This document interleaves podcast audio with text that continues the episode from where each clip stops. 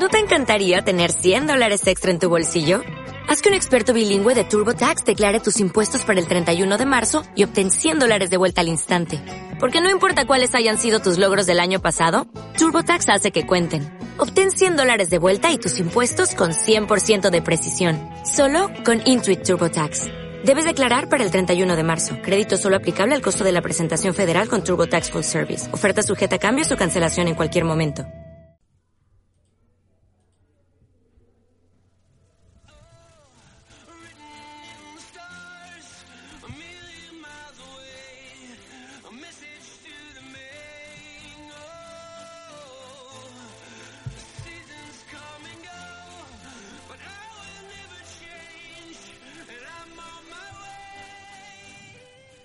¿Qué tal? Muy buenas tardes y bienvenidos a Live y CNBA.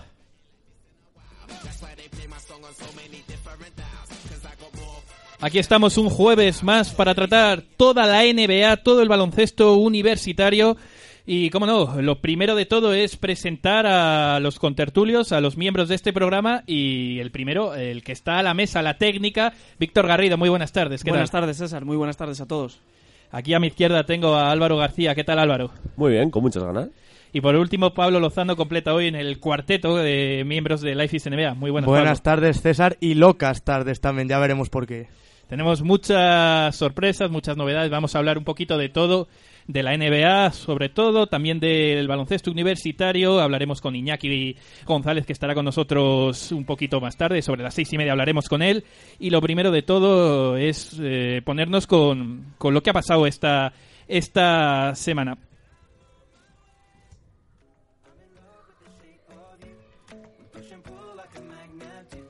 Estás escuchando Life is NBA en Crea Radio.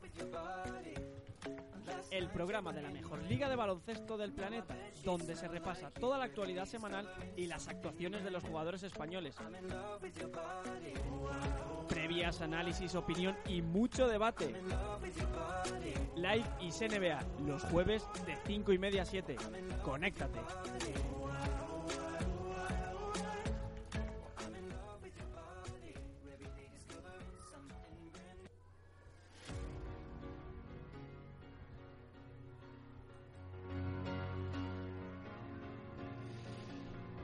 Vamos a sentar un poquito las bases de la actualidad de esta semana. Eh, eh, tenemos que repasar el movimiento que han hecho los Cleveland Cavaliers firmando a Larry Sanders, este jugador que dejó la NBA, dejó el baloncesto en 2015 por problemas de depresión y sobre todo de adicción a las drogas.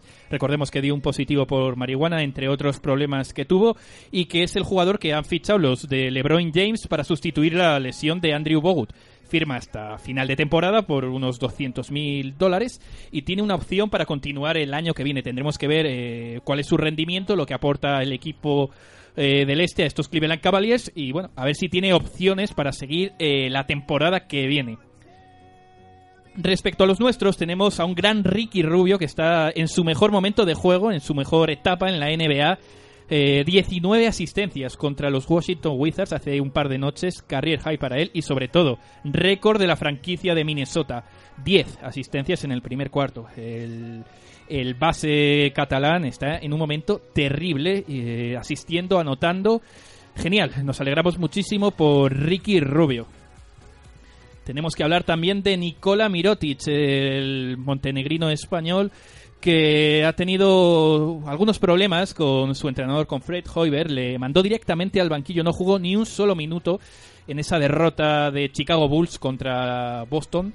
Y a la noche siguiente jugó, lo hizo desde el banquillo, no de titular, con 24 puntos y 11 rebotes, reivindicándose contra Charlotte Hornets. Veremos a ver, porque viene jugando bien desde ese, ese día que le sentaron en Boston. Ya se está discutiendo la franquicia de Illinois si puede volver a ser titular.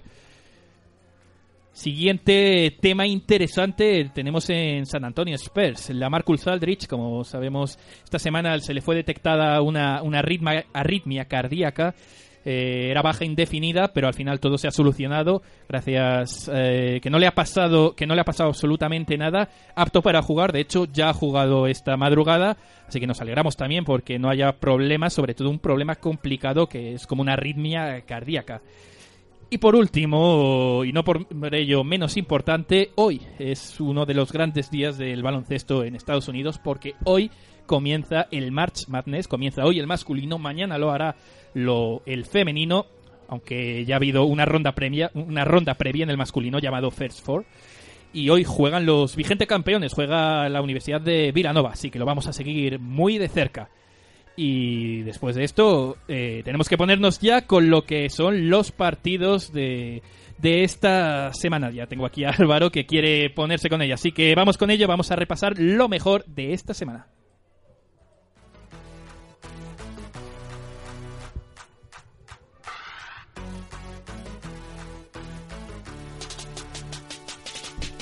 Bueno, Álvaro, ¿qué es lo que más te ha gustado esta semana? Porque sé que, como siempre, has estado enganchado por la noche a la NBA. Pues fíjate, me quedé el sábado sin salir para ver el, el Spurs eh, Warriors y vaya bacalada que me comí, César. Eh, un partido atípico, llega Steve Kerr y, hace que, que ni Curry, que ni, eh, Clay Thompson, ni Draymond Green, ni Guadalajara jueguen y, y al final pues lo que apuntábamos la semana pasada, que era el, el plato fuerte de, de, de este, de esta jornada, pues al final nos hemos quedado un poco con la miel en los labios. Sí, sobre todo por esos descansos que dio Steve Kerr a sus mejores jugadores, un partido totalmente descafe- descafeinado. Esperábamos el partidazo, eh, un pequeño adelanto, un aperitivo a los playoffs y al final nada, nos, nos dieron un bofetón de realidad con este encuentro que no tuvo ninguna historia. Sí, además yo creo que Greg Popovich se, hizo eco de, que Steve Kerr iba a dar, iba a dar descanso a, a sus mejores hombres y él, y él hizo lo propio. Eh, no juega Kawhi Leonard, tampoco lo hace Tony Parker y se pierde el partido la Marcus Aldridge por, por este problema en cardíaco, este problema en el corazón que hemos comentado. Y por dar un nombre, por destacar a alguien, vamos a quedarnos con Ian Clark. El alero de, de los Warriors se fue a los 36 puntos y fue de lo poco salvable, de lo poco a destacar de, de la franquicia de, de Oakland. Fíjate si en un partido, perdón Álvaro, si en un partido como Golden State Warriors contra San Antonio Spurs, el mejor jugador o el más destacable es Ian Clark. ¿Cómo pudo ser aquello? Yo no lo vi, pero luego viendo resúmenes, viendo highlights, la verdad es que, bueno, Steve Kerr intentó hacer un Greg Popovich, pero le salió muchísimo peor. El maestro volvió a ganar al alumno. Parece también que, que no quieren enseñar las cartas, que prefieren guardárselo todo para la postemporada y como que hay mucho respeto entre ambos equipos también, ¿no crees? Sí, la verdad es que sí. A ver, al final es la final de conferencia anticipada, son el primero y el segundo de conferencia. Están luchando por esa primera plaza en el oeste. La derrota, esta última de, de los Spurs en, contra Portland, les puede lastrar un poco, pero sí que es cierto que al final son los dos mejores equipos prácticamente de la NBA junto con los Cavs. Y sobre todo esa baja de la Marcus Aldridge, que si bien hemos comentado, ha vuelto esta noche, no está bien. Eh, 9 de 24 en tiros de campo y el equipo pierde en casa contra los Blazers. 110-106. Lo que decíamos, una derrota inesperada y una derrota importante para esa lucha por, por la primera posición del oeste que da un aire, un soplo de aire fresco a los de Oakland cuando todo parecía ya destinado a la remontada de los de San Antonio. Se pusieron líderes los Spurs esta semana, pero es que con la victoria de, de Golden State eh, ante los Sixers recuperaron el liderato los de la Bahía. Eh, 1-2 esta semana para los hombres de, de Stephen Curry y de Steve Kerr, dejando muchísimas dudas. Eh, tres derrotas consecutivas se encadenaron con, con, la de Boston que ya tratamos la, la, semana pasada. Y sobre todo que la única victoria es ante los Sixers y por la mínima, levantando incluso eh, diferencias superiores a los 15 puntos. 19 puntos eh, llegó a estar esa diferencia. Eh, lo que tú dices, Álvaro, un 0-3, que en condiciones normales, según cómo estaba transcurriendo ese partido, además en, en la Bahía contra los Sixers, en condiciones normales hubiera sido un 0-4 y ahí sí que estaríamos hablando de una crisis que no se veía en, en Oakland desde hace tres años. Sí, desde la salida de, de Mark Jackson de, del banquillo. Si quieres, eh, nos centramos un poco en, en, ese partido, en la visita de, de los hombres de Kera a Minnesota y el buen partido de Ricky Rubio, de Wiggins y de un Carl Anthony Towns que se ha convertido en el jugador de la semana. Gran partido de Minnesota en general. Hablamos de los de los de siempre, vaya, de Wiggins, de Towns, de Rubio. Pero sí que es cierto que, por ejemplo, también hay que hablar de Sabat Muhammad, que hizo un gran partido. Parece que estos Minnesota Timberwolves son más equipo que nunca. Y ahí está la clave, en que, en que los de Minnesota sean un equipo que se dejen de lado los egos y bueno, lo hemos visto en los últimos partidos a pesar de la última derrota contra los Celtics. Y sobre todo nos, nos quedamos con, en, volviendo a los Warriors, nos quedamos con una imagen un poco eh, desencajada de, lo que fue este equipo. Vemos a, Stephen Curry eh, anotando uno, solo uno de, los ocho triples que intentó y, y, fallando 17 tiros. Draymond Green juega 38 minutos para sumar 5 puntos. La temporada de Curry no, no está siendo la mejor, ni mucho menos, y sí que es cierto que con la lesión de Durán parece que todos se han venido abajo como si de Dios se tratase. Sin embargo, hay, yo creo que hay que tener confianza, sobre todo en este equipo, porque ha demostrado eh, de lo que es capaz este Golden State Warriors. Y aunque estén pasando ahora por un bache, hay que esperar a ver cómo vuelve Durán y a ver cómo vuelven a encajar todas las piezas que Steve Kerr quizás está dejando pasar un poquito las semanas, aún con malos resultados. Y quién sabe, lo mismo está preparando algo que nos sorprenda de verdad siguen siendo el mejor equipo de la NBA por balance. Yo creo que, que buscan frescura de, de, cara a ese mes de abril, ese mes de mayo, no llegar tan ahogados, tan con el agua al cuello como lo hicieron el año pasado por tratar de buscar ese récord y, y por gastar tanta energía en partidos que a fin de cuentas daba igual perder o no. Veremos a ver qué pasa con estos Golden State Warriors. ¿Qué más nos traes, Álvaro? Pues también hay que hablar de, del partido de la visita de, de, los Cleveland Cavaliers al Toyota Center de, de Houston. Eh, vimos un partido muy atractivo. Eh, típico partido en el que, que, suelen plantear los Rockets de Mike D'Antoni, eh, partido de canastas rápidas, de mucho lanzamiento de tres, y allí se sintieron como pez en el agua. Eh, vencieron por cinco puntos a los de Ohio, y en esta guerra de ver quién disparaba más y quién disparaba mejor, una vez más reinó James Harden. Duelo de pistoleros en el oeste.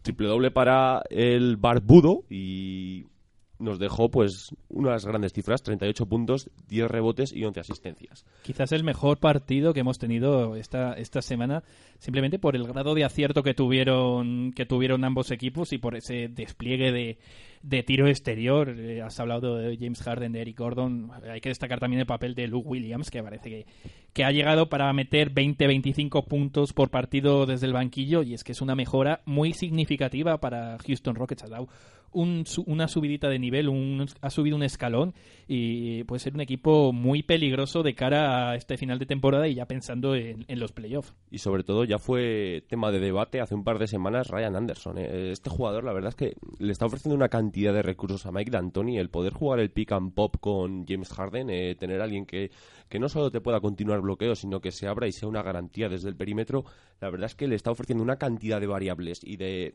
opciones óptimas para el juego que, que da gusto verlo. Sí, está siendo uno de, de los jugadores tras, tras el All-Star que más grado de acierto está teniendo en, en, el lanzamiento en el lanzamiento de tres. Sin embargo, eh, a que no sabéis, os voy a dar un dato, a que no sabéis quién es el, el jugador que mejor porcentaje tiene de, de tres tras el All-Star con un mínimo de 20 triples tirados. ¿Es de Houston? Seguro que sí. No es de Houston. No es de Marc Gasol. No es de Houston, Gasol. pero es de Texas. Pau Gasol. Pau Gasol. 58, hermano. 58% de, de acierto en el tiro de tres Fíjate. con un mínimo de 20 triples intentados. Es, es una barbaridad. Sí, sí, es sí. una barbaridad. Eh, ha sido un pequeño inciso, pero estábamos hablando de, de tiradores y de, y, de tre- y de rango exterior. Y a mí es algo que me ha sorprendido gratamente. La verdad es que sí, ¿eh? un Pau Gasol que aprovechando esa baja, esas dudas de la Marcus Aldrich, eh, ha cogido bien ese hueco, esa, esa plaza vacante y ha, ha respondido con buenos minutos. Regresando un poco al, al partido de Cleveland, eh, al margen de, de los clásicos, de los siempre destacados Kyrie Irving y LeBron James, me quedo con Richard Jefferson, eh, el veteranísimo jugador que incluso llegó a anunciar su, su retirada en verano, sigue rindiendo a gran nivel, 16 puntos sin fallo y sigue demostrando que tiene mucho que decir en esta liga, que, su agua no, no ha pasado y que puede ser un jugador muy importante en la rotación de, de estos Cleveland Cavaliers. Están de moda los jugadores super ultra Los veteranos. viejos rockeros que ¿eh? nunca mueren. Los viejos rockeros están totalmente eh, de, de moda. Tenemos a, como has dicho, a Richard Jefferson, tenemos a un Vince Carter que parece que tiene 25 años. Es increíble, estos jugadores que parece que no se quieren retirar nunca. Y lo que más sorprende es que no pierden la capacidad, la capacidad atlética. Es que vemos a Richard Jefferson con la misma explosividad en sus piernas que tenía hace 10 años o 15 cuando se presentó al concurso de mates. Es que además es- estamos hablando de dos ejemplos de dos de los jugadores más explosivos en, su época, en su cenit, en el cenit de su carrera, como son Vince Carter y Richard Jefferson. Yo recuerdo a, bueno, a Vince Carter cuando estaba en los Raptors, a Jefferson cuando estaba en los Nets, que era un espectáculo verlos saltar, verlos machacar el aro. Y, pa- y parece, bueno, Carter no tanto, pero Jefferson, la verdad es que sigue con una capacidad que asombra. Repasando un poco lo que fue la semana de los Caps, eh, 2-2. eh, acumularon también tres derrotas consecutivas, dato significativo que resaltábamos antes con los, con los Warriors, pero se, se rehicieron muy bien ante Detroit. Empiezan el partido con 10 de 10 en triples, un acierto descomunal, casi rozan los 80 al descanso. Un partido que de hecho sirvió para dar debut a Larry Sanders, que, que hablábamos anteriormente de él, una nueva adquisición para los Caps, ¿qué os parece? Pues bueno, aparte, bueno, dejando de lado aquella, aquellos problemas que tuvo en, en sus años con las adicciones a las drogas, con las depresiones, tuvo que, que retirarse.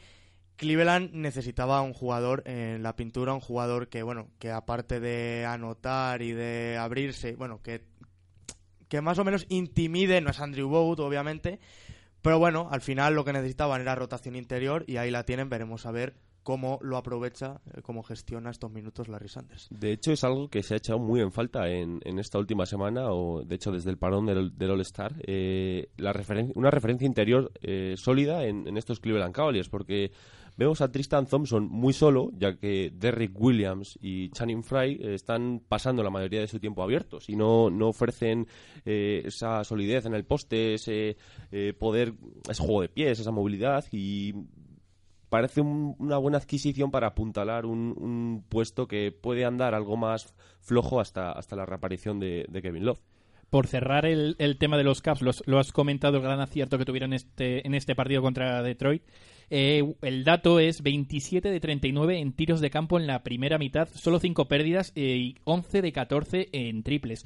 Escandaloso. Una barbaridad. eh, escandaloso lo que hicieron los Caps encima, con todos los jugadores que, que jugaron anotando, generando y en, esta primera parte, incluso Deron Williams eh, moviendo muy bien el balón, eh, teniendo buenos minutos, jugó seis minutitos en la primera parte, teniendo buena incidencia en el juego. Bueno, eh, si les podíamos atizar a los Cavs por lo anteriormente hecho, es que parece que en cuanto tienen dos pinchazos se vienen otro día y le dan un bofetón a todo el mundo que ya les pone eh, la vitola de no tan favoritos. Unos caos que, por cierto, eh, han recuperado para la causa a J.R. Smith, que ha vuelto esta semana después de esa larga lesión que le ha mantenido fuera durante un, largo tramo de la temporada. Regresó ya el, el escoltalero tirador de, de los de Ohio y, y la verdad es que lo está haciendo a gran nivel. Si queréis, por dar una pequeña pincelada de otros equipos que no copan las primeras posiciones, vamos a hablar mínimamente de, de la gran semana de Oklahoma, eh, con victorias muy importantes ante San Antonio y ante Utah.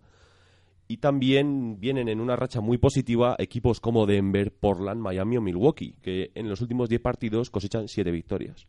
los equipos que vienen persiguiendo esa octava plaza del este y del oeste parece que, vienen absolutamente lanzados y se van a comer a los que, sobre todo en el este, se van a comer a, ya, bueno, ya se han comido a los Bulls, se pueden comer a incluso a los Pacers, se pueden comer a Detroit, eh, Milwaukee y Miami en una racha eh, brutal, sobre todo de juego espectacular, unos con con Giannis Antetokounmpo, los otros con un gran Goran Dragic, con el dragón que ni aun partiéndole la cara como, como le han partido la Vaya. cara esta semana, le paran. No sé si han sido treinta y pico puntos esta, esta madrugada. Un, un escándalo el nivel de Miami. Vamos a hablar de Miami más en detenimiento en un ratito.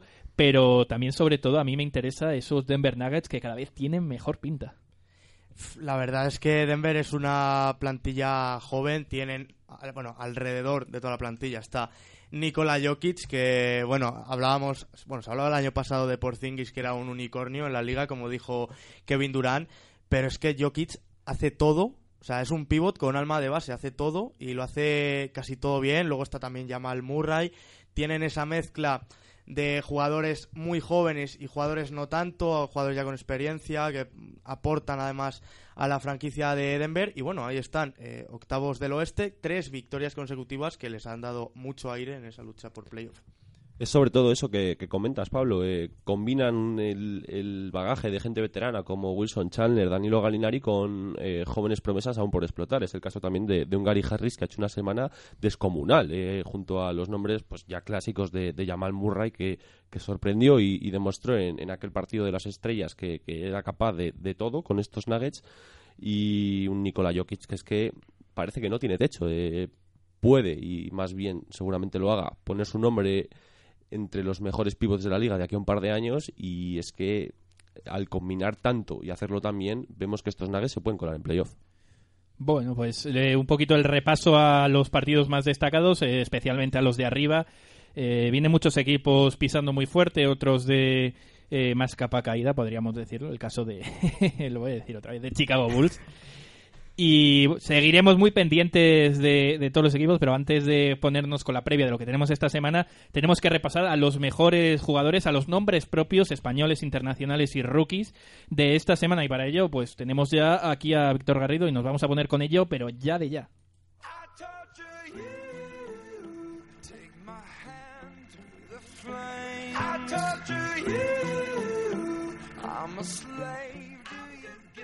Pues sí, señor, vamos César ya a comentar un poco lo más destacado a nivel individual de esta semana y por primera vez os he traído también un caso negativo, es decir, lo peor que hemos visto. Así que si os parece, empezamos por lo mejorcito, que al final esta sección se está convirtiendo en algo que podría denominarse la carrera por el MVP, porque siempre hablamos de los mismos. ¿Quién ha sido el mejor jugador esta semana? James Harden, la barba, lo comentaba antes Álvaro, y es que ha sido brutal su semana. Sus promedios 27,5 puntos, 8 contra rebotes y 10,8 asistencias para sus Rockets, 3 triunfos y una derrota. Grandísima semana. Y por cierto, la noche pasada la estrella de los Rockets logró su decimoséptimo triple doble de, la temporada al sumar 18 puntos, 13 asistencias y 12 rebotes. Está siendo la temporada de triple doble, Víctor. Brutal. Pues es que Ahora- no hay, no hay otro resumen a esto. Si, eh, si- siguiendo la misma línea, hablando de triples dobles, eh, no podemos no mencionar a Don Triple Doble esta temporada, Russell Westbrook. De nuevo, empezamos con los promedios que lo dicen todo. 34,8 puntos, 9,8 rebotes y 13,8 asistencias. Ya lleva 33 triples dobles esta temporada. Y sobre todo volviendo a hacer ganar a su equipo, que se lo echábamos en cara la semana pasada. Eso es. Eh, dato, Russell Westbrook ha sumado esta semana su triple doble número 70, algo que solo han conseguido en la historia Oscar Robertson, Magic Johnson, Jason Kidd y Will Chamberlain. Pregunta que lanzo y hay que mojarse. ¿Habrá récord? ¿Va a tirar Oscar Robinson o no lo va a tirar? A 8 dobles do- eh, ocho triples dobles está. Oscar Robertson tiene 41, Russell Westbrook 33 ahora mismo.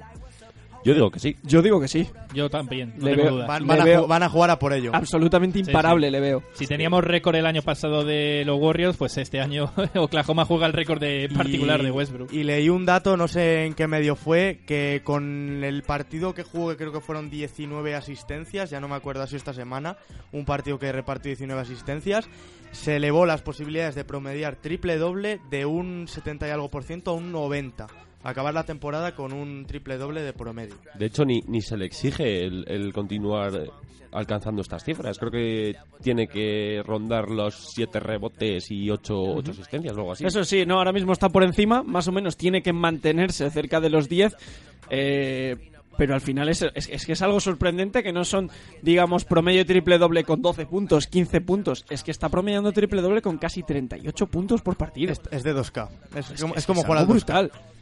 Sí, parece, parece de, de videojuego. Cuando, cuando nos cogemos el videojuego y, y nos la chupamos todos con el mismo para hacer números, pues es que ese, ese parece Russell Westbrook. cual. Es increíble. Al final parece repetitivo que siempre hablamos de los mismos, pero La semana que viene, es lo que hay. la semana que viene queda prohibido hablar de Russell Westbrook. Prohibido. en esta- Y de en el- Harden también, ¿eh? Vamos a buscar protagonistas más, más No. secundarios por darle la oportunidad a otros. No os preocupéis, no os preocupéis que traen, traemos un par de mortales por aquí. El primero, John Wall, también lo estuvo la semana pasada, repite en esta sección. Fue nombrado jugador de la semana y ha promediado 29 con 3 puntos, 2 con 3 rebotes y 9 con 3 asistencias. Unos Que, por cierto, ahora mismo se encuentran a 4 triunfos del liderato en la conferencia este.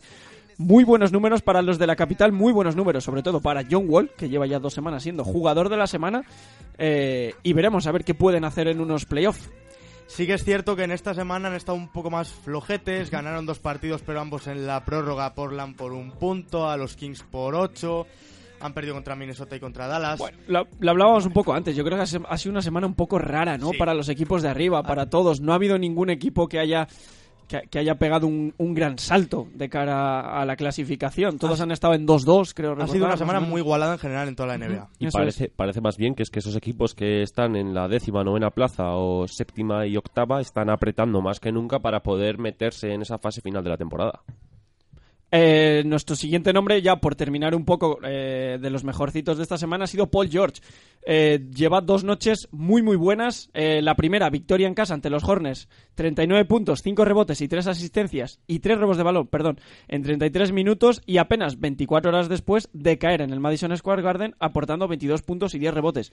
Una muy buena semana para él. Y otro de los grandes olvidados de la liga, porque casi nunca se habla de estos Indiana Pacers, que siempre están ahí, estos séptimos del este, pero parece que van ahí sin hacer mucho ruido, siempre se meten en playoff y al final mm, no disfrutas de actuaciones como esta de Paul George.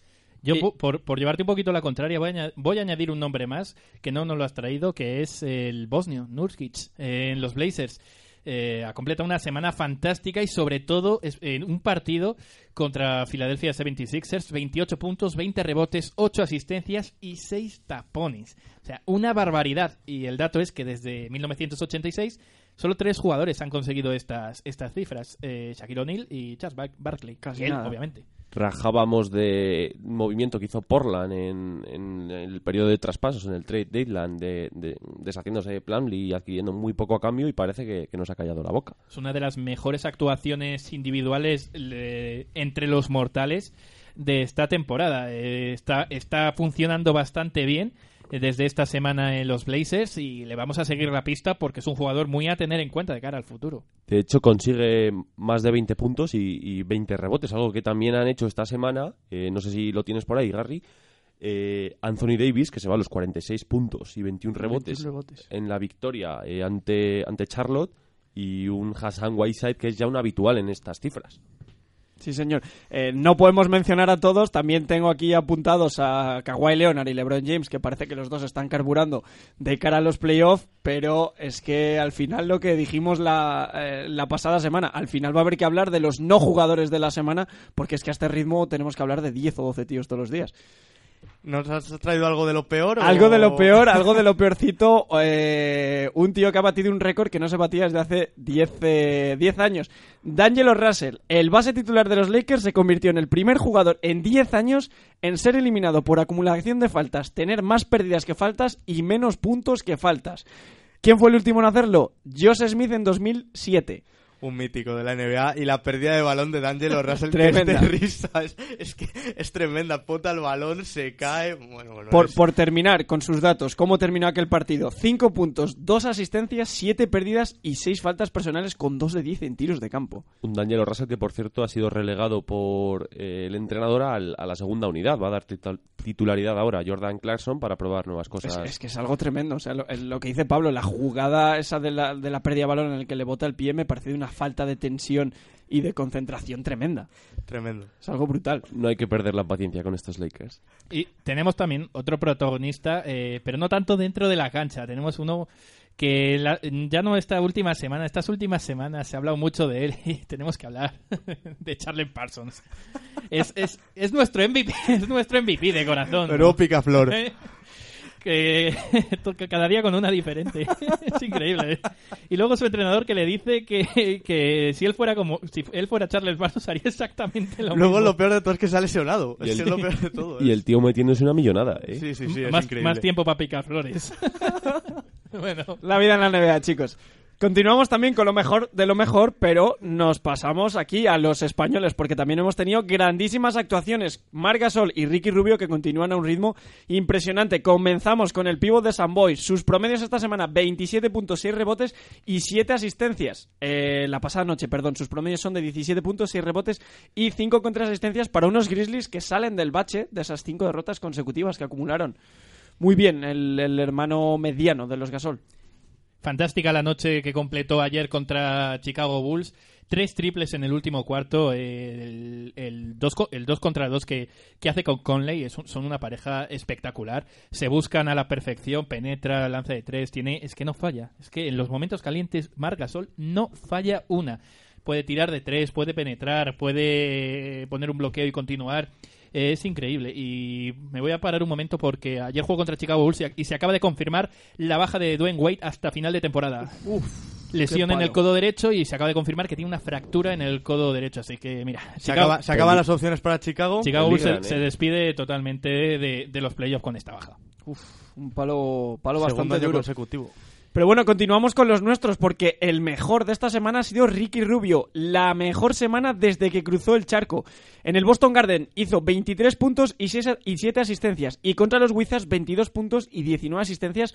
Récord de la, pra- de la franquicia. Pero es que sus promedios son también tremendos. 21 puntos con un 52,8% de tiros de campo, 3 rebotes y 11,8 asistencias. Son unos números brutales. Bueno, lo del partido contra Washington Wizards fue pff, auténtico escándalo. además de- primer, cuarto, 10 asistencias. Es que poco, poco más hay que decir. Es que se le ve, o sea, jugando se le ve que está con confianza, se le ve que quiere jugar, se le ve que quiere repartir. Entra canasta, tira de tres. No tiene ese porcentaje de anotación que tienen otros jugadores porque siempre ha adolecido de eso. Pero se le ve con más chispa. Y ver a Ricky así, eh, a mí me gusta mucho, que hacía muchísimos años que no se le veía así. Y además dándolas de todos los colores. Lo hablábamos el, el otro día fuera de la emisora con, con este nivel de Carl Anthony Towns y, y- y el arsenal ofensivo que tiene este jugador. Es que las da de todos los colores. Al contraataque, para un tiro abierto, para un tiro desde la bombilla, eh, jugando dos contra dos. Es, es que son tremendos estos Wolves cuando están enchufados. Estuve leyendo eh, el otro día, creo que fue en ese partido, eh, los tweets que puso mi amigo Sergio Andrés de- del diario As, que hablaba de los tiros de Carl Anthony Towns en la primera parte, que había fallado dos o tres, y ponía eh, cada uno de ellos lo que había hecho. Lo leí, lo y había de todo. Había tiros de tres, tiros desde seis metros, catch and shoot, eh, postear, gancho, bueno, eh, pick and roll, de todo. De Es todo brutal. y todo bien, espectacular. Hablaremos algún día de estos Wolves seguramente en, en uno de nuestros análisis porque, porque dan que hablar.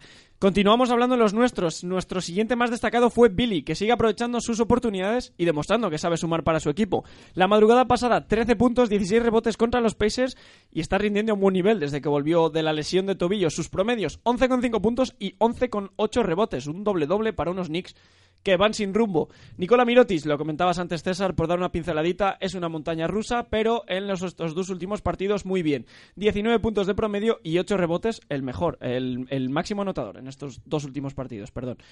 Y por último, Pau Gasol, muy correcto, sigue partiendo y aportando desde el banquillo 13 puntos y 7 con 3 rebotes con unos muy buenos porcentajes. El dato que hemos dado antes de Pau Gasol, el, el mejor porcentaje de tiro de tres eh, desde el All-Star. Y sobre Nicola Mirotic me voy a parar porque le tengo más, contro- le tengo más controlado. Eh, está teniendo buena selección de tiros, sobre todo porque es algo que yo le achacaba mucho a Nicola Mirotic, que nada más recibir el balón tira de tres. Y en estos dos últimos partidos sí que me ha dado la sensación de que está seleccionando mucho mejor sus tiros y sobre todo anotándolos, pero todavía le falta ese juego eh, interior, esas penetraciones que le presuponemos a un jugador como él, que es veloz cuando se enfrenta a alas pivots que pueden ser más corpulentos que él y más lentos y no les termina, no les termina de atacar. Eh, parece ser que ahora Chicago Bull le va, le va a dar la opción de partir como titular, pero es que es lo que has comentado, es una montaña rusa. Es algo, César, que, que tenía preparado luego para tratarlo durante las previas de, de la jornada, el, el qué va a hacer eh, Hoiberg con Nikola Mirotic y cómo va a afrontar, ahora más con la baja de Wade por lo que queda de temporada, estos Chicago Bulls lo que queda de temporada. Vamos ya, si os parece, cerrando un poco estas actuaciones individuales con los rookies, con los nuevos en la liga. Eh, comenzamos hablando del que también hablamos todas las semanas. Darío Saric, el europeo, esta semana 24,5 puntos, 7 rebotes y 3,5 asistencias. Eh, un Darío Saric que ha sido bendecido por Joel Embiid, no sé si visteis la entrevista, en la que el, el Joel Embiid, a pesar de estar lesionado y, y que parece claro candidato a rookie del año, dijo que no, que debería ser el europeo el que lo ganase. Si lo dice Joel Embiid, por algo será. Yo, yo creo que se hable del todo eh, la posibilidad de que el europeo acabe consiguiendo el galardón. Gesto, gesto muy noble por su parte. Oye, ¿quién fue el último europeo en ganar el, el rookie del año? ¿Os recordáis? ¿No? Cre- Eh, Me suena, me que, es- suena- me suena que es algún español. Me suena que es algún español. Sí. me suena.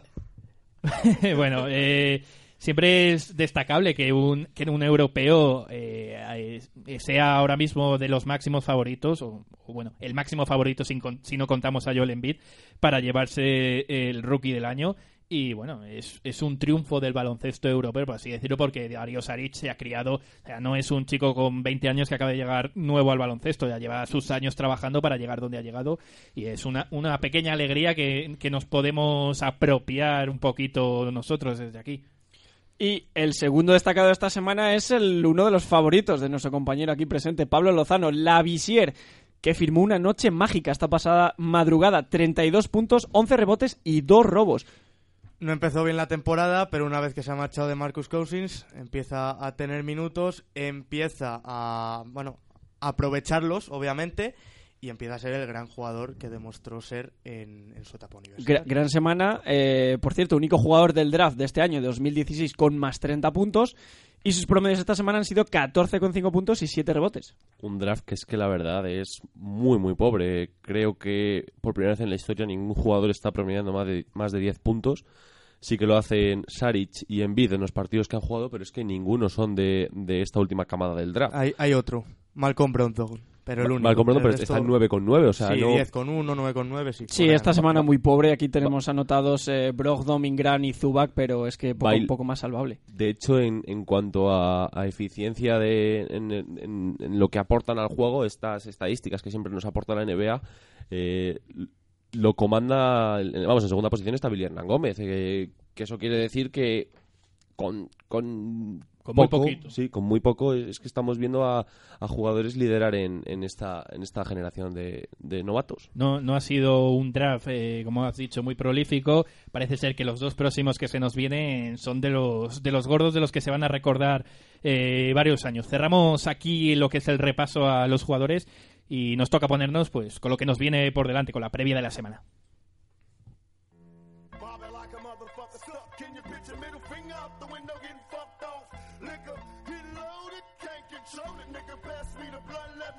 Hoy no está Roy para, para comentarnos qué es lo que quiere ver y qué es lo que más atención le va a prestar, pero sí que tenemos a Álvaro, que es nuestro chico para todo, así que cuéntanos un poco qué, qué tenemos primero hoy y el resto de la semana. Pues vamos por partes. Si quieres comenzamos, como bien has dicho, con esta madrugada. Tenemos eh, un Utah Cleveland bastante interesante a, a medianoche que la verdad es que en esto en eso sí que está siendo muy agradecido a la NBA con, horarios bastante flexibles para nosotros.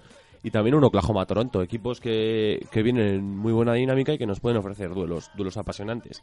Si quieres ya para entrar en, en los en uno de los primeros platos más interesantes de esta jornada y hay que ver a esos Bulls sin Wade. ¿eh? Eh, el viernes tenemos un, un Chicago-Washington con, con el momento de Mirotic a tratar, como bien has dicho, y que con un Wade que antes de conocer que, que se iba a perder lo que queda de temporada decía que no iban a entrar en playoff si Mirotic no jugaba a un, gran nivel.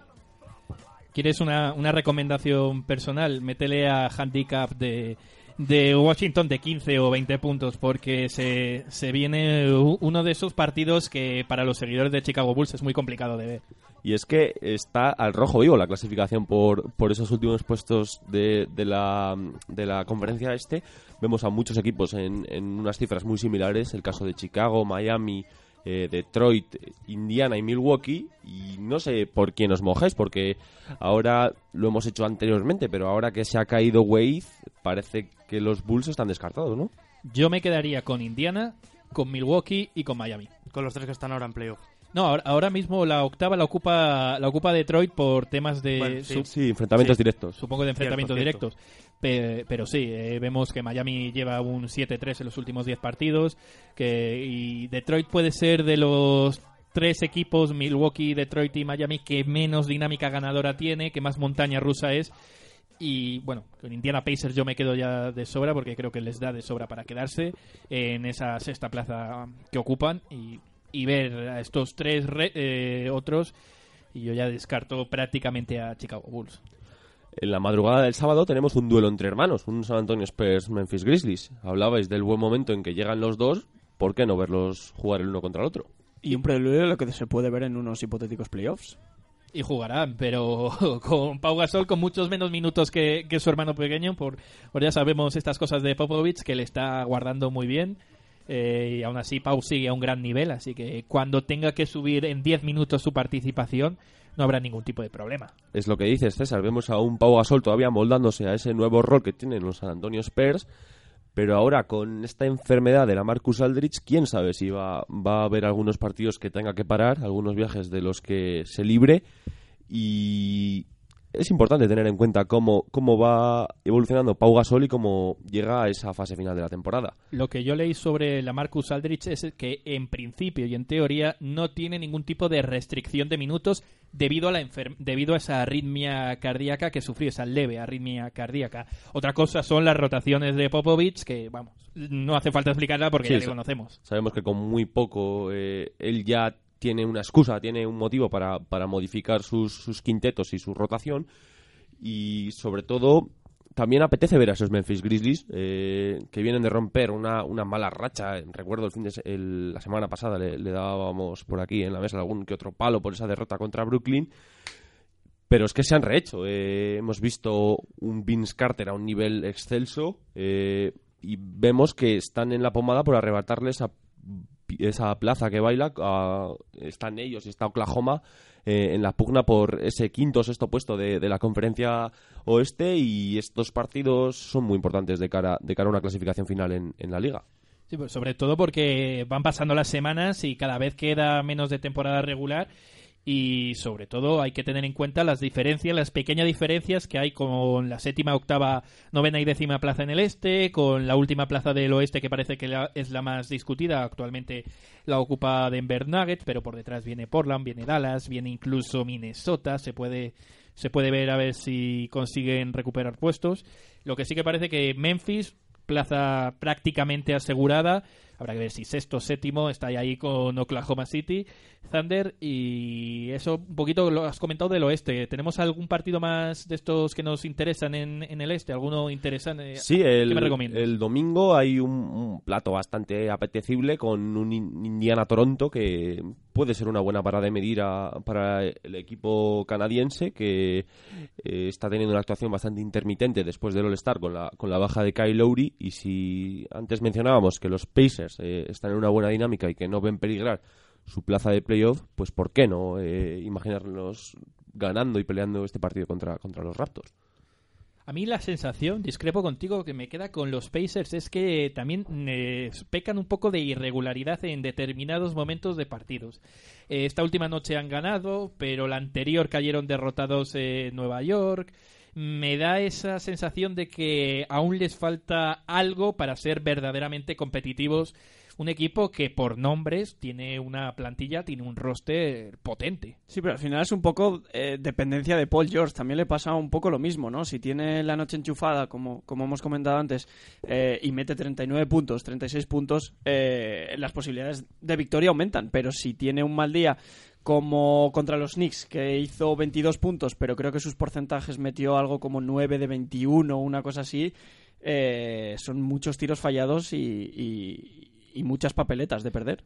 Yo echo de menos, por ejemplo, la, la, eh, la actuación, eh, la aportación de Miles Turner. Es un jugador que a mí me sorprendió mucho la temporada pasada y que esta no termina de, de por lo menos, mm, eh, eh, alcanzar el mismo nivel del curso pasado. Y qué decir de un All-Star como Jeff Teague, que sobre el papel parecía la gran adquisición del, de la agencia libre en este movimiento del último verano, pero es que se ha quedado ahí. El, jugador no, no el base no termina de explotar o no, no termina de encajar del todo en, el baloncesto que, que propone Larry Bird desde, desde las oficinas. Y Bueno, anoche se quedó a nada del triple doble, 8-8 y 11 asistencias. Sin embargo, un poquito espejismo de, de, de Sí, su, de- de temporada. sí. porque Aparece, desaparece. Claro, junto, junto a él llegan también eh, adquisiciones importantes, como es el caso de Al Jefferson, que casi no se le ha visto. Eh, pasó también cuando llegó en su día un Tadeusz Young, que parece que se está ganando esa posición interior con Miles Turner. Pero es que mm, sobre el papel parecía un equipo hecho para pelear eh, los primeros cuatro puestos de la conferencia este, pero se ha quedado ahí. No, no termina de dar ese, de ese sprint ni, ni, ni de llegar a ese nivel de forma que se, que se presuponía. ¿Y tenemos algún partidito más interesante para destacar esta, esta semanita? Pues ojo qué partido, ¿eh? porque tenemos un Golden State Oklahoma y eso sabéis que, que hay que verlos. Vemos incluso a Westbrook contra la, contra la historia. Es que está a nada de alcanzar a Oscar Robertson y lograr ese récord de, de triple dobles. Es que ya se acaban los partidos. Tiene que. Tiene que apretar más que nunca. A ver cómo responden estos Warriors sin Durant.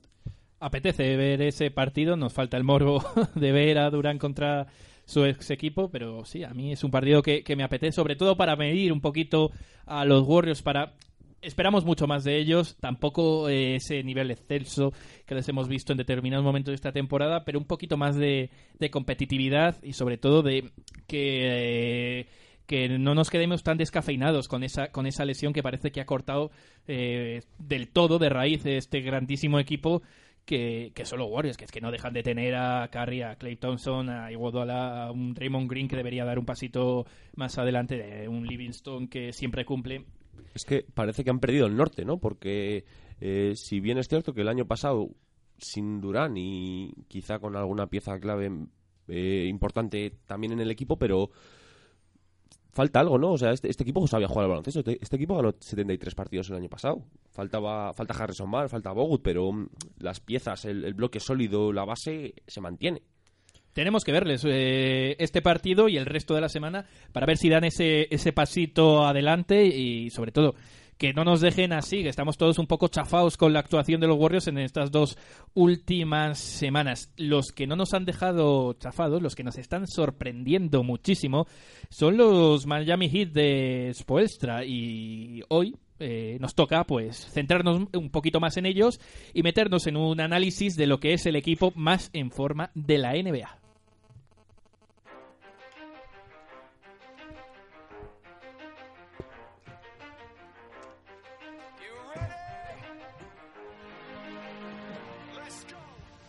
Sí, señor César, como bien dices, vamos a hablar un poquito más en profundidad de el equipo más en forma de la NBA. Eh, General Manager Pat Riley. Eh, si queréis, comentamos un poco eh, cómo quedó la plantilla después del el trade line que ocurrió hace, hace casi un mes. No se movieron mucho en el mercado de fichajes, mantuvieron el bloque con Dragic, Waiters y Whiteside, que son ahora mismo los líderes en todos los guarismos de este equipo, y dieron la única baja de Derrick Williams. ¿Cómo visteis un poco los movimientos en el mercado de este equipo? Hombre, el inicio de temporada era muy desilusionante para los aficionados de Miami. Eh, un inicio horrible. Yo creía que iba a ser uno de esos equipos que se iban a quedar abajo, tanquear ya desde mediados de temporada, buscar la reconstrucción. Sin embargo, en un momento cambiaron el chip, fue como que se les iluminó una bombillita.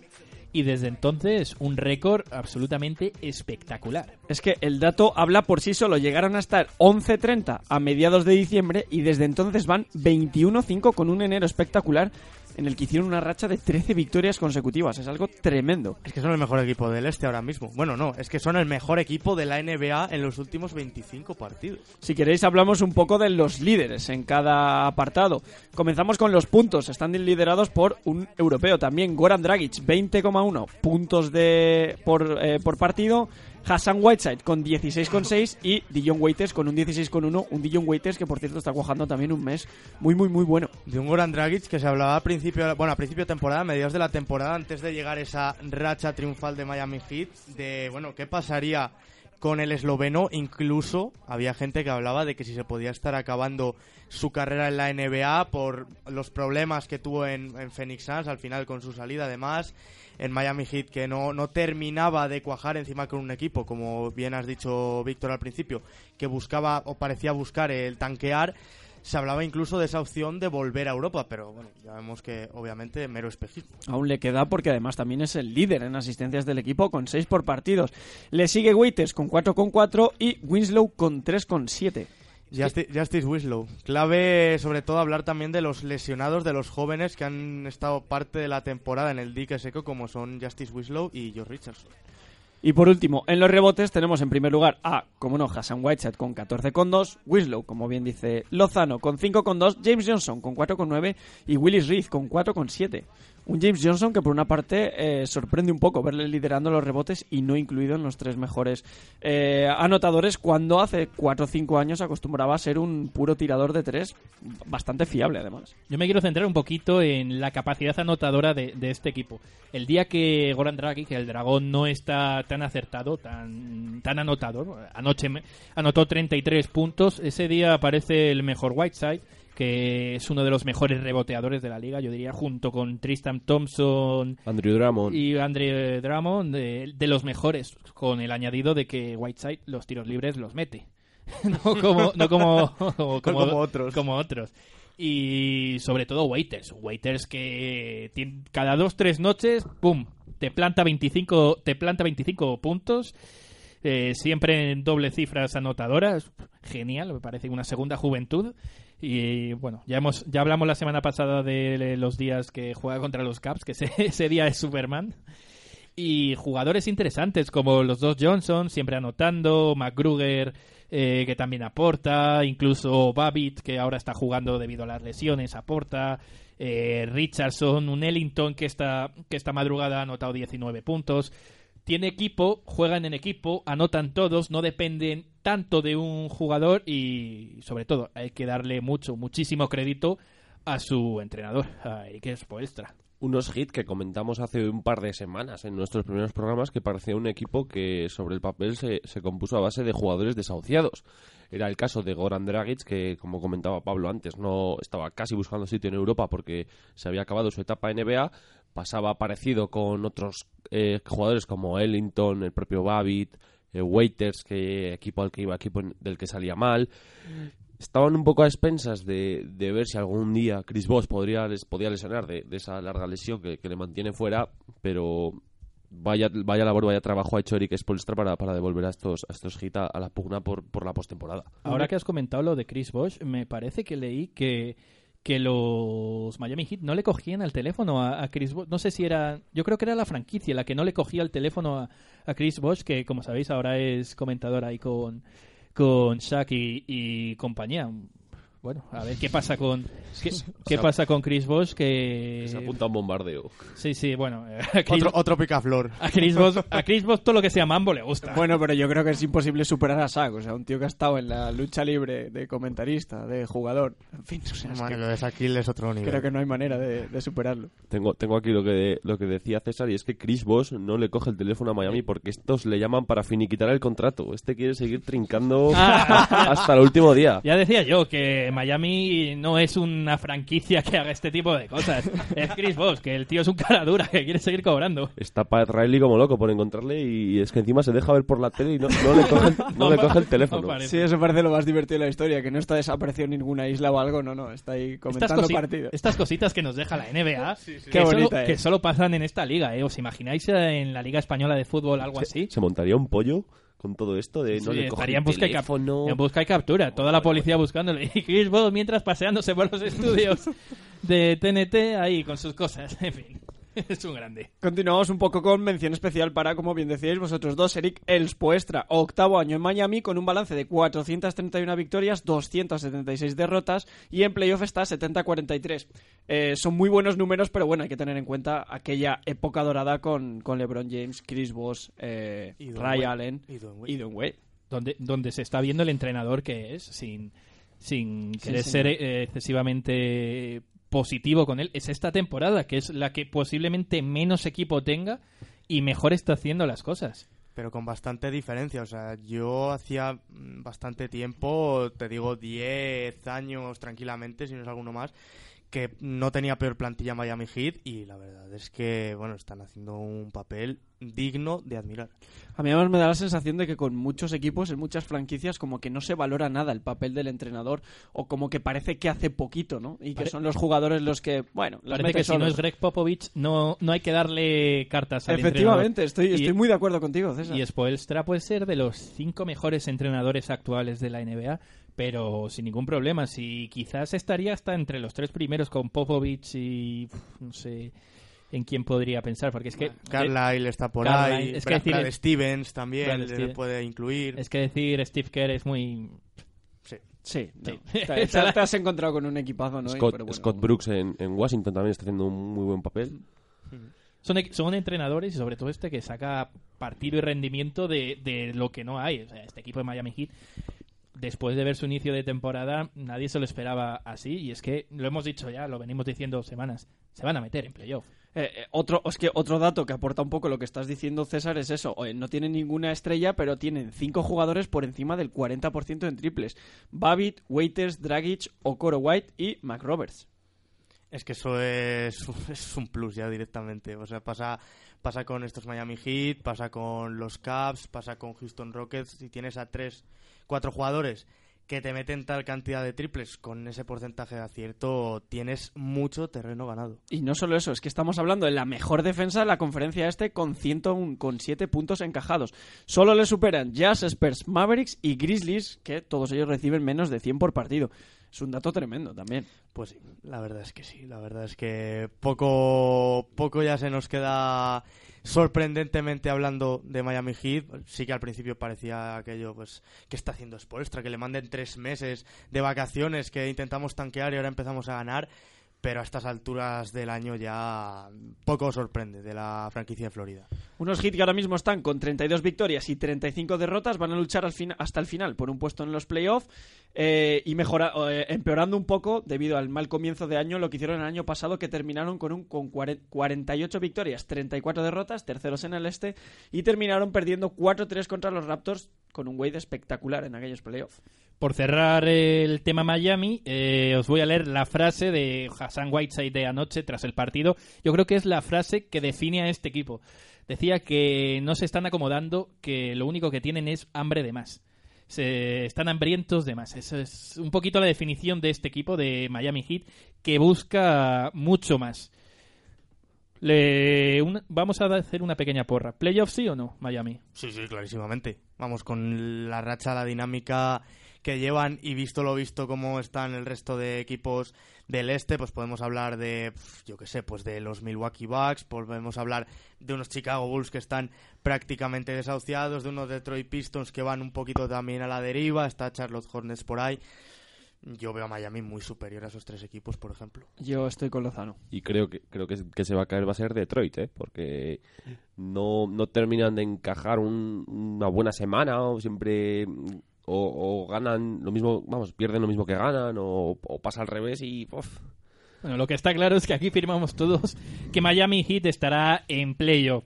Vamos a hacer una pequeña pausa. Vienen ahora los compañeros de Crea Radio a comentarnos novedades y programas que tenéis que escuchar, porque ya sabéis que aquí en Crea Radio no solo hay NBA, hay mucho más, hay series, hay videojuegos, hay música, hay cine, hay un poquito de todo. Así que vamos a escucharlo y ahora mismo estamos de vuelta.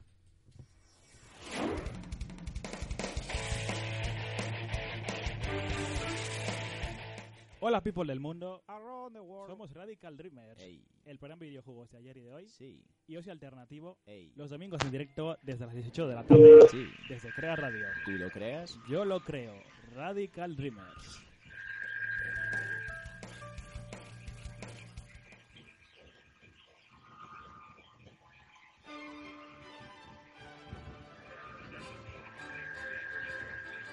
¿Cansado de que los posmodernistas de tus amigos te dicen de series de las que ni has oído hablar?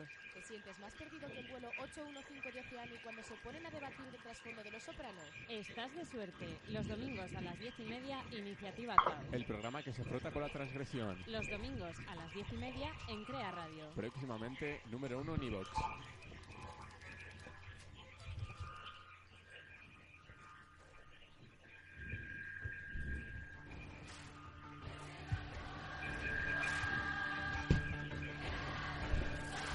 Y es momento de hablar de uno de los instantes eh, mejores de la temporada.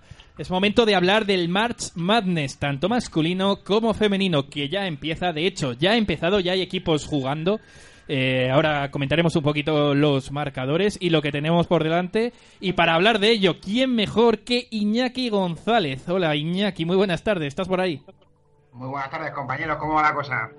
Bueno, tenemos, tenemos ganas de March Madness, ¿no? O sea, te he visto por redes sociales muy activo con el tema que por fin ha empezado. Ya, ya por fin lo tenemos aquí tras un año de espera. eh, fue el año pasado, cuando acabó el del 2016. Ya una vez que acaba, tenemos ganas y ya tenemos aquí. De hecho, es que, bueno, comenzó ya estas dos últimas noches con el First Four. Y ahora mismo ya lo tenemos compartido ya del Match Madness puro y duro. Ya están jugando, por ejemplo, está jugando Princeton contra Notre Dame. Si me carga bien la tablet, porque va un pelín lenta, os digo el resultado ahora en un ratillo, pero Sí, parece bueno. que la llamada esta está consumiendo. Pues mira, lo digo ahora. Eh, va perdiendo Princeton, número 12 de su región, contra Notre Dame, 32-38. Y también va perdiendo Virginia, que de momento salta la sorpresa, contra UNC Wilmington, 26-29. O sea, ya dos partidos en juego tenemos ahora mismo. Interesante cuanto menos. Por cierto, eh, tenemos que recordar que los campeones de Vilanova juegan a las 12 y 10 horario español, partido que para los amantes del March Madness eh, es el primero por fecha, por horario que hay que ver. Hay que ver a los campeones, ¿no, Iñaki? Bueno, yo vería antes otro y es el de Gonzaga.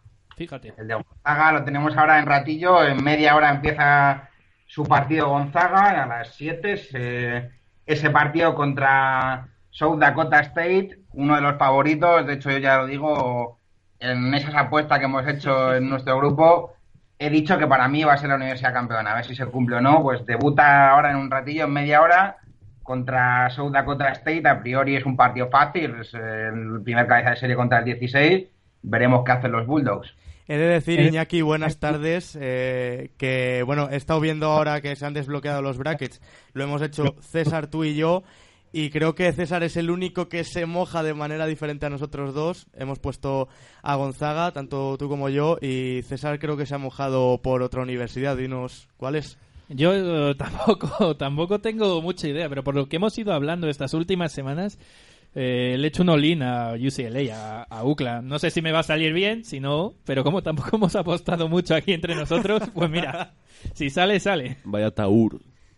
Es una apuesta interesante, yo creo, ¿no? La que has hecho ahí. El clásico UCLA, que por qué no tiene opciones de, de estar ahí, yo lo veo difícil. Yo creo que le falta consistencia de equipo. Pero bueno, no me parece tampoco como mala jugada la que has hecho ahí. Yo le he visto el bracket al expresidente de Estados Unidos, a Barack Obama, y a UCLA se lo cargaba, se lo cargaba bien prontito. Joder, no he seleccionado muy bien mi caballo ganador. Parece, porque Obama yo creo que sabe un poquito más que nosotros. O, por- o que yo, por lo, eh, o que yo luego por lo Obama menos. también se equivocaba, ¿no? Las decisiones que tomaba. Lo mismo se equivoca esa también.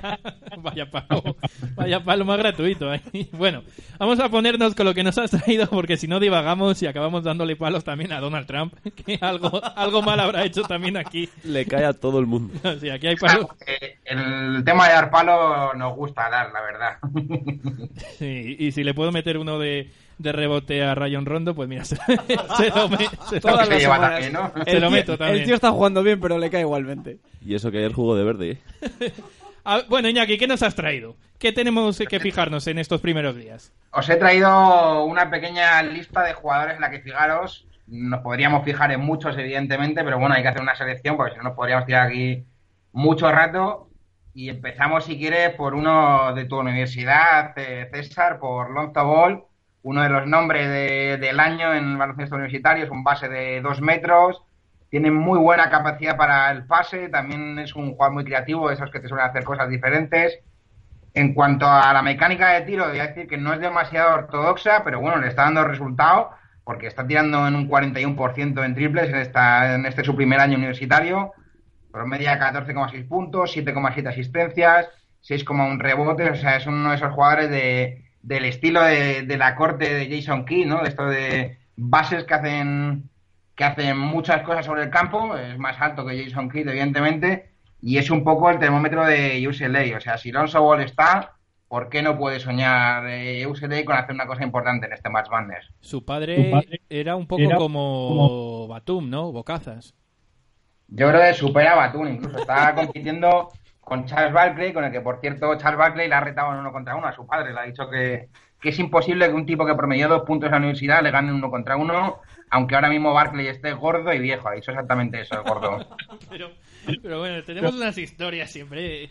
Este señor, eh, cada vez que le leo, dice alguna cosa un poquito fuera de lo normal. Bueno, Sí, indiferente no deja a nadie. El amigo Lavarbol, ese padre de los tres hermanos, que yo espero que no se pase de listo y no vaya a estropearle la carrera, porque ya sabemos que tener un padre de este estilo al final te acaba perjudicando. Bueno, vamos a dejar a- al bueno, al señor Ball, porque no es menester meternos más con él.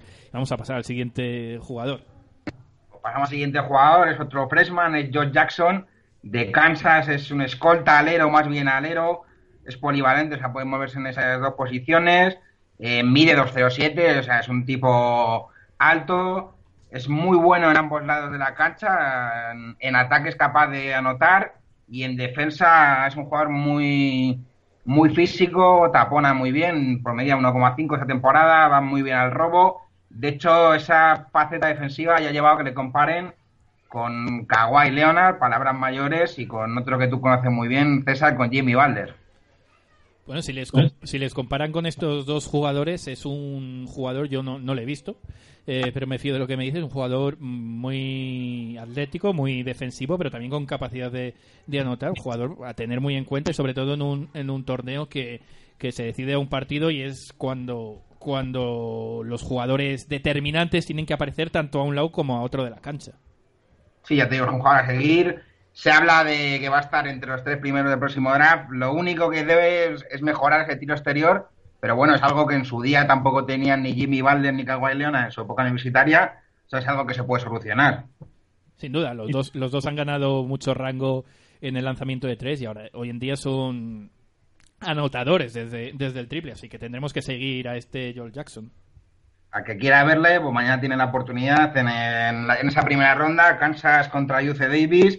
Será mañana, si no he hecho mal el cálculo horario, porque ya sabes que yo las matemáticas no soy muy amigo de ellas, es a las 11 y 50 de la noche, si no he hecho mal Eso los es, sí, cálculos. señor. Pues 12 mira, menos 10. segundo horario que me apunto. Voy a ver hoy- esta tarde a Gonzagua y mañana Kansas. Ah, en bueno, se me olvidó decirte antes el de UCLA. UCLA va a ser el último en jugar en esta primera ronda, será contra Kent State, mañana también a las 2 y 57 de la madrugada. Ni un minuto más ni uno menos. Qué raro ese horario, ¿no? un poquito, ya sabemos. Hay tantos partidos que al final tienen que ir poniendo ahí para que no se coincidan todos y ponen estos horarios extraños. Y ha empezado también otro partido eh, en la tarde de, de hoy, de jueves. Eh, juega Butler contra Winthrop. Acaba de empezar y gana Butler 10-5. Una universidad de Butler conocida, bueno, en los últimos años sobre todo, yo recuerdo jugadores como Gordon Hayward. Sí, esa cenicienta que tuvimos, me parece que fue en el año 2010, si mal no recuerdo, cuando llegó a la final con Gordon Hayward. Cayó contra la Duke de Kyle Singler. Y, y aunque no tiene esos años tan lúcidos, sí, sí ha conseguido formar un proyecto Valde interesante. Bueno, es número 4 al final de, de su zona, de la South Region, donde, bueno, cuya final, el Elite 8, se disputa en Memphis y en esa parte del cuadro en la que están los North Carolina Tar Heels, que es otro de los llamados a ser favoritos para luchar por el título. Sí, tenemos ahí esa región, yo es de las que más abierta veo. Lo dejo ahí. No, no acabo de ver favorita del todo a North Carolina, pese a ser número uno. Yo creo que va a estar interesante. Esa región va a ser la más interesante. Y si quieres, seguimos con esta lista de jugadores a seguir.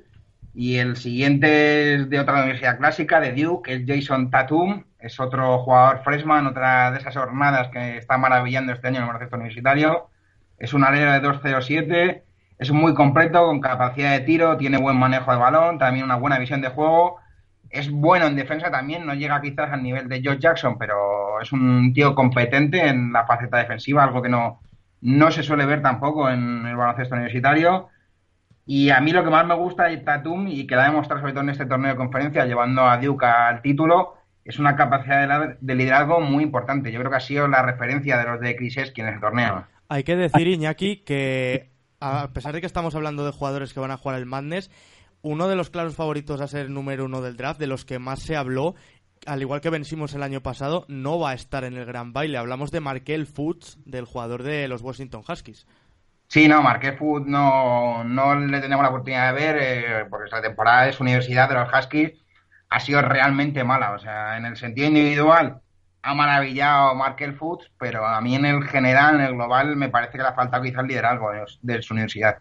Bueno, y si quieres, por cerrar un poco esta lista de, de jugadores que van a disputar el March Madness, me gustaría tocar un poquito el tema también de- del juego interior, ya que estamos hablando de que es una camada de bases, escoltas, incluso aleros de ese, fro- de ese frontcourt. Eh, hablar un poco también de Lauri Markkanen, del jugador de Finlandia que juega en Arizona. Pues mira, me has leído la mente, pues el, siguiente, el siguiente que tenía apuntado en la lista. Eh, como ya has dicho, el finlandés es un ala pivot, pivot 2-13, es quizá de ese estilo de jugador un poco esta nueva jornada que estamos viendo como por Zingis, un, un tío alto pero que se mueve casi mejor por, el exterior que por el interior. Eh, promedia un 43,2% en triples, o sea, tiene muy buena mano.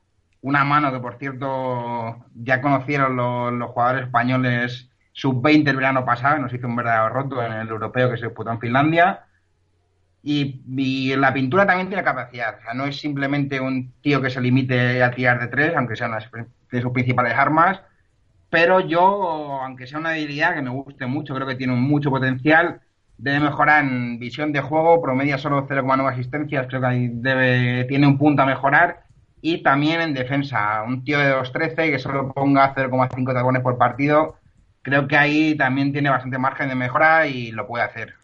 Pues veremos a ver qué, qué, ocurre con el finlandés, que se le comparaba un poquito por la forma de jugar con Dirk Nowitzki, palabras mayores también, y que se le metía más o menos en las prospecciones en un, en un top 10 en el próximo draft. Iñaki, eh, si te parece, eh, vamos a cambiar del masculino a, al femenino. Eh, hablamos del Selection Sunday, fue el Selection Monday también.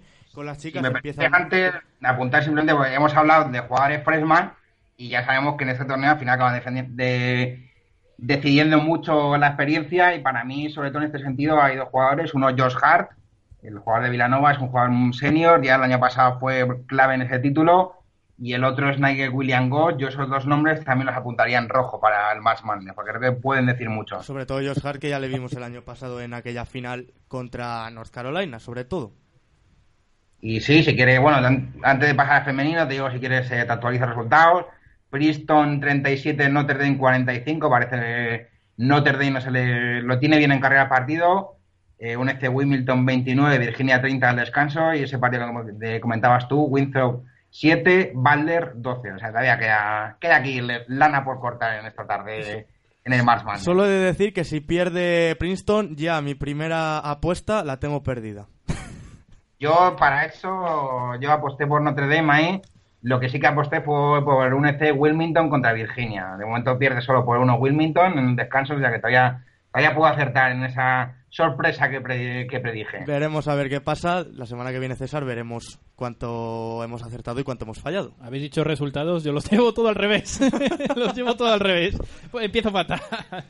La semana que viene actualizaremos, sí, como llevamos los brackets, estos tres brackets que hemos hecho aquí en el programa y a ver quién a ver quién se lleva por lo menos el acierto de, de meter a uno o dos equipos en la Final Four. Los vamos a colgar en, en redes sociales, vamos a colgarlos para que la gente los pueda ver y para picarnos un poco entre nosotros, ya sabéis, arroba LifeisNBA en Twitter, eh, los colgaremos ahí, Iñaki, si te parece. Si no te, si no te da vergüenza enseñar tu apuesta.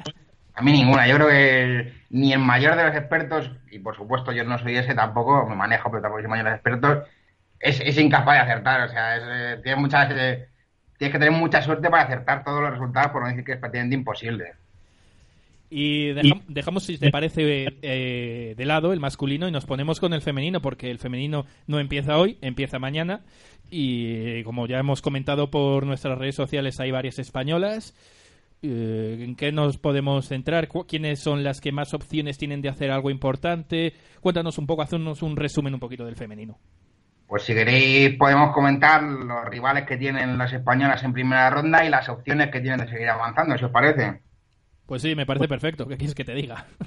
Pues empezamos, si queréis, por South Florida, que es el, prim- el primer, la primera universidad que juega con representación española.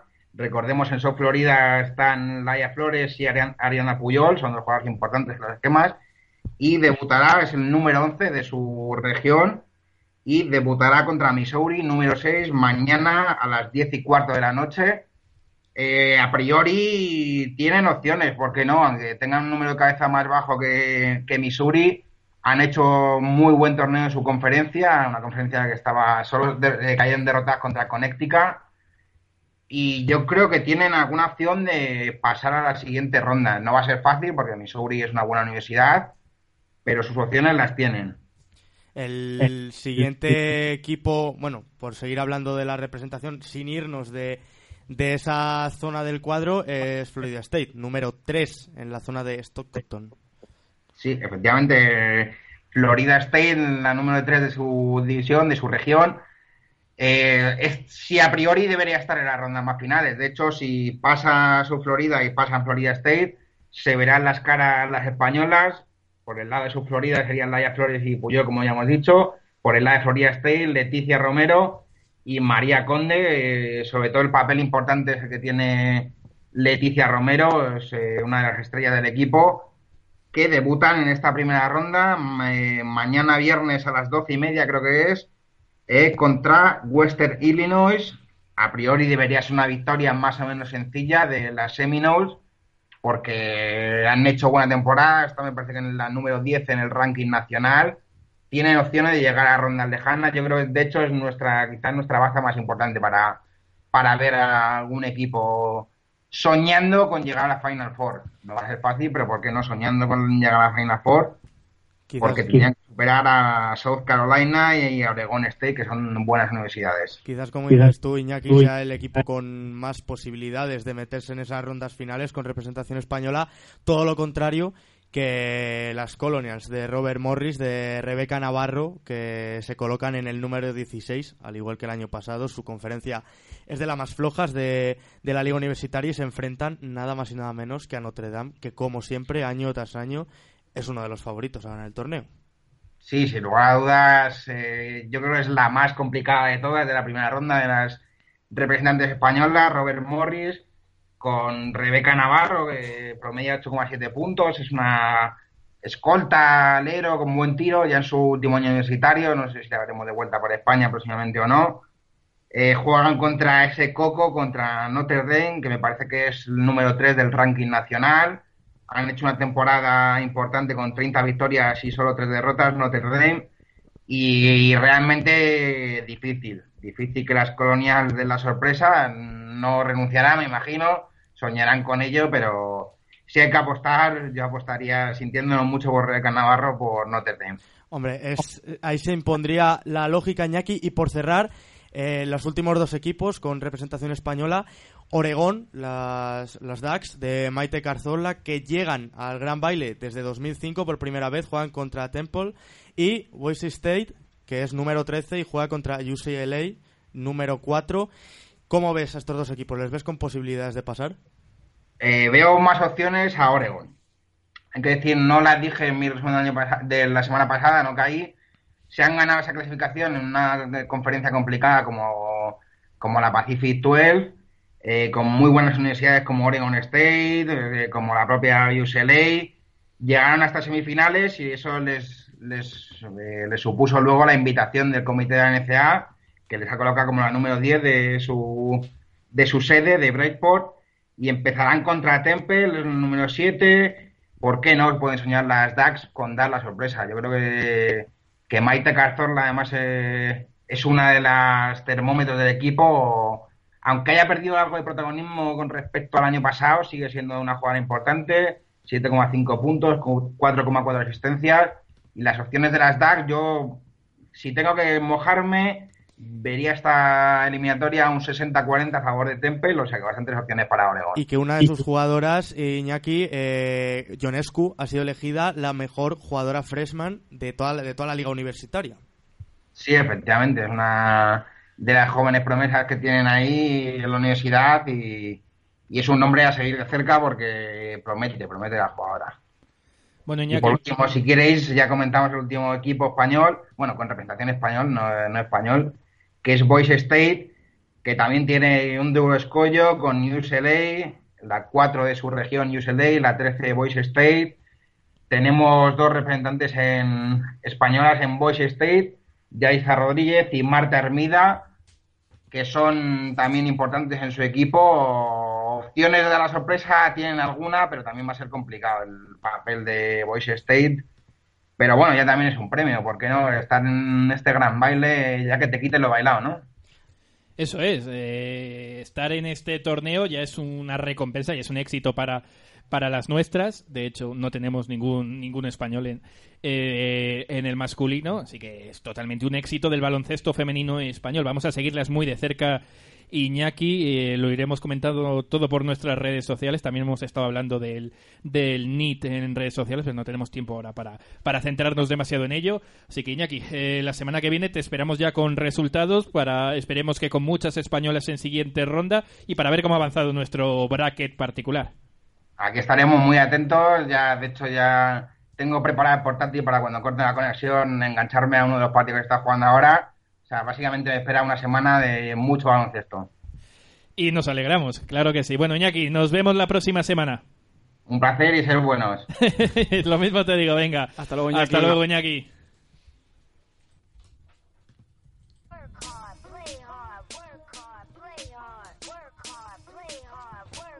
Play hard.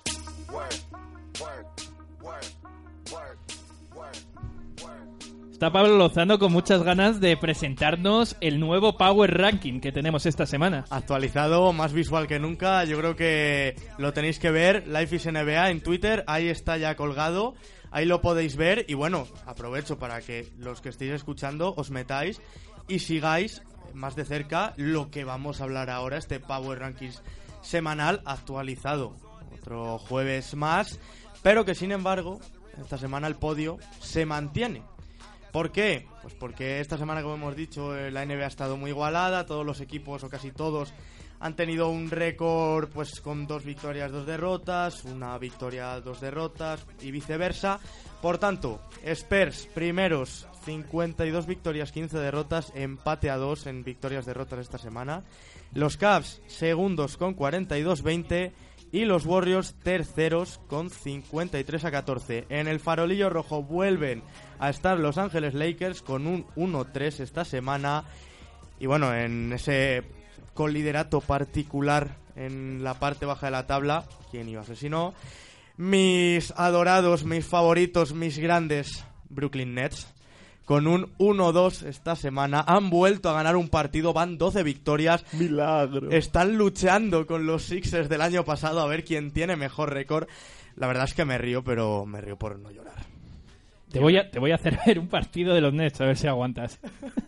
Madre mía, me da a mí que no. Un Nets Lakers. Hola, no, no, no, no, no. Ese partido, eh, yo te juro que quien lo vea entero, le, le pago la, la bebida que, que use. durante- Comentado por Shaq. Buah, ya sería... buah, Pues- hay que mandar una carta a la NBA para que hagan eso. De- desde aquí os lo mandamos a los que nos escuchen y lo lean en redes sociales. El que nos demuestre que se ha visto el partido entero, un Lakers Nets. eh, el amigo Pablo Lozano os paga la bebida. Sí, Cre- sí. créeme. Hombre, que tampoco se pasen con los espirituosos, ¿eh? Que... un muscala con hielo que se toma nuestro amigo Guillermo Jiménez. Esa es, esa es. Créeme que lo haría de buena gana, ¿eh? Sí, sí, claro, por la apuesta. Qué listo. Bueno, seguimos con, ese, con esas primeras posiciones. Los Rockets que suben en la clasificación hasta el cuarto puesto, suben dos por esa semana de 3-0 que han tenido los de Mike D'Antoni, una de las grandes rachas de esta semana en la NBA. El puesto, el quinto, para Miami Heat, que en la por lo que veo en la imagen eh, me he confundido ahí en ese en ese quinto puesto. Igual la posición hay puesto que han bajado por lo tanto mil perdones a todos los que están viendo esta imagen. Se mantienen en esa posición los de Eric Spoelstra. Y por último hablar de la subida de Utah Jazz en el sexto que suben dos y de los Wizards que bajan tres hasta el séptimo. Hablando de las mayores subidas y las mayores bajadas, bueno, eh, los Thunder suben 3, los Denver Nuggets suben 4, perdón, con semanas de 3-0 ambos. Los Clippers, que más por mérito de otros que por demérito, bajan 4 a pesar de que en las últimas madrugadas eh, perdieron contra Utah Jazz en esa lucha por el cuarto puesto y por el factor cancha. Y bueno, una subida, la mayor de esta semana. mm, ¿Qué voy a decir? Más eh, con mérito propio, no. Pero claro, el problema es que por detrás pues están los Phoenix Suns que han tenido 1-3, los Sixers que han tenido 1-3, los Bulls que han bajado 4 con otra semana de 1-3. Que bien los Bulls, ¿eh, César? Eh, yo creo que va a ser, el final del Power Ranking va a ser Lakers, Nets y luego van a venir los Bulls. Bueno, el caso que la subida de la semana es para los Pelicans. Seis puestos suben los de Anthony Davis y de Marcus Cousins con una semana de 2-1. Ayer le pitaron la decimonovena técnica de Marcus Cousins. Suma y sigue. Lo prometió Multi- cuando llegó. Multita, 50.000 dólares por... Bueno, es Calderilla. Calderilla. En fin. eh, Pago en efectivo, si quieres. Invita a Chris Boss a esta. o Chandler Parsons. Bueno, lo que venía diciendo, ha sido, la verdad, un Power Rankings difícil de, de realizar. Eh, doy mi opinión, ha sido el más complicado desde que llevamos haciendo el programa. ¿Por qué? Porque ha sido una semana muy igualada, los equipos de abajo vienen muy fuertes, están perdiendo partidos los, los líderes de ambas conferencias y por tanto a la hora de dar un, pos- un puesto, una subida, una bajada, ha sido bastante complicado, he de decir, y bueno, pues vemos el caso, por ejemplo, de los Pelicans que suben 6, que en otra semana cualquiera no hubieran subido ni dos puestos. ¿Algo que decir al respecto?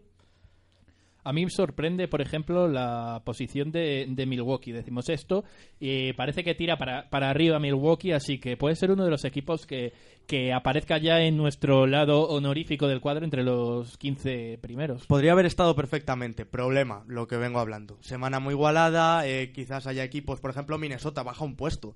Y Minnesota, a pesar de que haber tenido una semana de 2-2, ha dado sensación de estar mucho más arriba. Pero claro, ves, el, ves la diferencia de rotas victorias y cuesta, cuesta la verdad. Bueno, eh, siguiendo con el- la parte baja, por cerrar un, un poquito esta sección, Orlando Magic, que baja dos puestos con una semana de 0-3, otra vez la franquicia de Florida de capa caída como gran parte de esta temporada. Los Knicks, que se mantienen en el vigésimo séptimo lugar, semana de 1-2, pero obviamente con un 27-41 sonrojante. Los Hornets, que bajan un puesto con una semana de 1-3, vuelta a la rutina de este año para los de Steve Clifford.